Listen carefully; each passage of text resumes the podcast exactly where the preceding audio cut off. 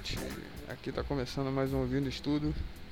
No caso, esse é um piloto ainda, só que esse já é o terceiro piloto. E hoje o nosso tema vai ser Ilha de Páscoa. Já ouviram falar sobre Ilha de Páscoa? Normalmente a gente ouve falar sobre mistérios de Ilha de Páscoa. Hoje eu vou falar um pouco mais sobre isso. Esse é o nosso tema de hoje. É, no caso, esse programa eu vou tentar fazer mais curto, porque os outros têm ficado muito grandes. Então é uma proposta diferenciada, beleza? Vamos lá para Ilha de Páscoa. A Ilha de Páscoa é uma ilha que fica ali no Oceano Pacífico, no sul do Oceano Pacífico.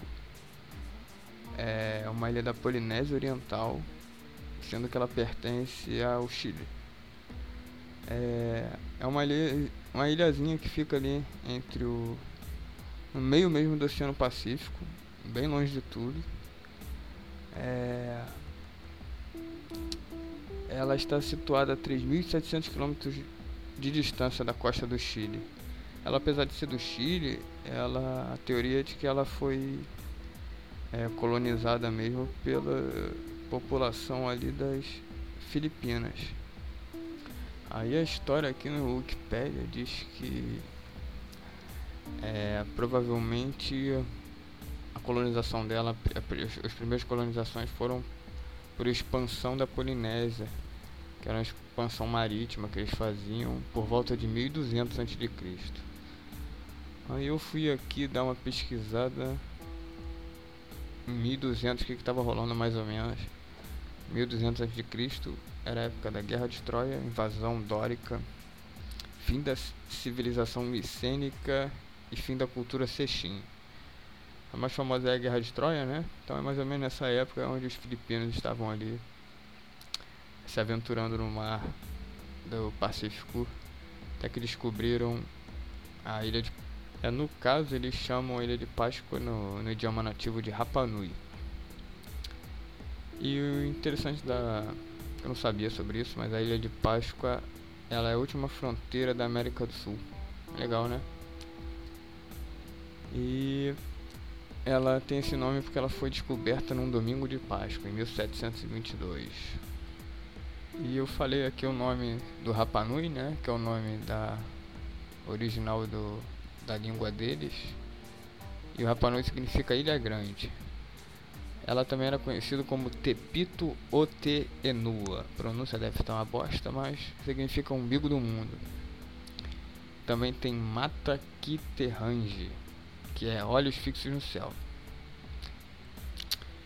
Falado isso, é uma coisa interessante também de dizer sobre eles é que é, como é que é? a população é de 4.888 pessoas. A última estimativa é de 2010. E ele tem uma área de 163 quilômetros quadrados. O ponto culminante é de 500 metros de altitude. Aí agora a gente vai para o ponto curioso. Por que, que a Ilha de Páscoa é uma ilha tão curiosa e tantos mistérios em cima dela? Então, são dois pontos principais. Os moais, são aqueles, aquelas esculturas enormes feitas em pedra, que são rostos de pessoas. Não sei se vocês já viram. E ela também permeia um mistério que é o seguinte: é, ela, ela pode ter sido a responsável por um dos maiores e mais sérios desastres ambientais da história.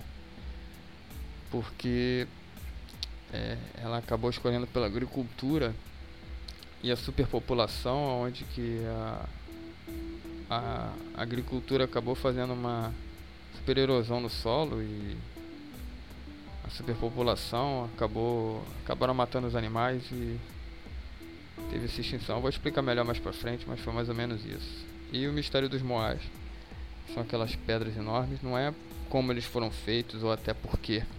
A teoria maior do porquê eles foram feitos é que eles eram espécies de pirâmides para os egípcios. Eles homenageavam aparentemente os, os pajés das tribos ou algo do tipo para a cultura deles. E todas as esculturas estão viradas de costa para o mar e de frente para o centro da, da ilha. E o mistério não é nem tanto esse, mas o maiores mistérios mesmo desses Moais é, foram como eles foram carregados. Porque todos eles é, são de um vulcão que existe na, na ilha. E alguns deles foram carregados, foram construídos. É, eles, eles pesavam toneladas. Pera, deixa eu achar a parte aqui. Então, foram em torno de 900 moais construídos entre os anos de 1100 e 1400.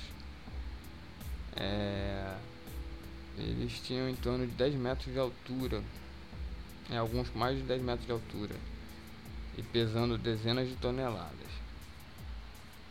Aí a teoria, como eu disse, é que é, ele servia para alguém importante do clã, né, que havia morrido e sua posição era virada para o vilarejo. E eles queriam saber como que eles conseguiram carregar essas estátuas de até 82 toneladas de um ponto a outro. Ah, tem a teoria de que talvez tivessem sido alienígenas, mas parece que já acharam várias moais é, não acabados. Tem um, e com instrumentos de de esculpir as pedras em volta é, e artefatos normais. Descobriram também até um dedo amassado, o que provavelmente era um, um, alguém que se descuidou com uma pedra, alguma coisa assim. Mas o que eles ainda não sabem é como eles carregavam as pedras e, e tem uma teoria forte onde todo mundo acredita que é isso mesmo, eles carregavam as pedras em pés. Provavelmente tinha alguma coisa a ver com é, a crença deles, né? Que não podia deitar, alguma coisa assim. Tipo quando a gente carrega a geladeira, sabe? Não pode deitar ela. Tem alguma coisa a ver com isso. Aí tem as teorias que talvez eles carregassem com madeiras, mas ainda não se sabe. Esse ainda é um mistério de como eles carregavam essas pedras enormes de um canto para outro. E bem louco isso, né? Aí o segundo mistério é em relação ao fim da civilização Rapanui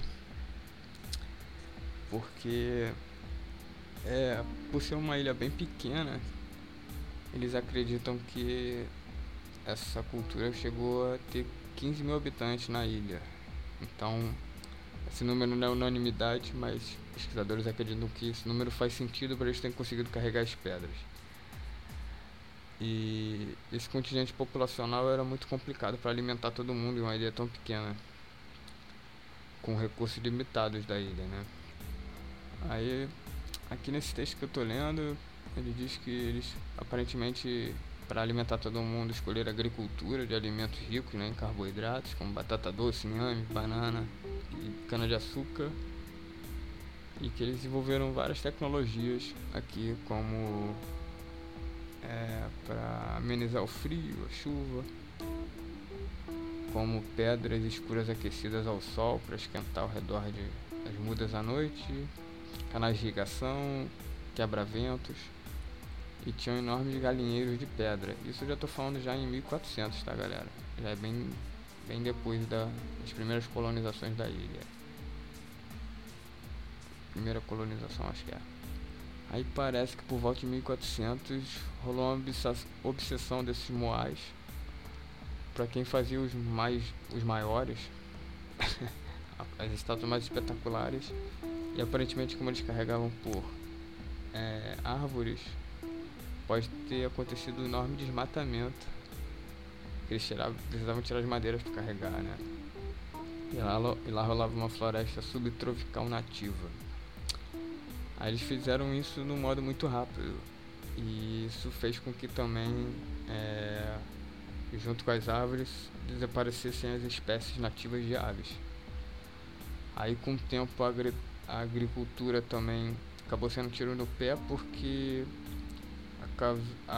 acarretou no desenfreado erosão do solo. Com isso veio a fome e fome traz guerras e tem relatos até de canibalismo. E esse é uma teoria do fim da cultura deles por esse período.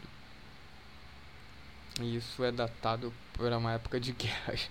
Uma ilha tão pequena com guerras entre tribos. Cara, é, realmente a Ilha da Páscoa é um pequeno pequena demonstração de como é o mundo, de como é o homem. e essa, essa história dessas guerras é passada em tradição oral pelos Rapanus.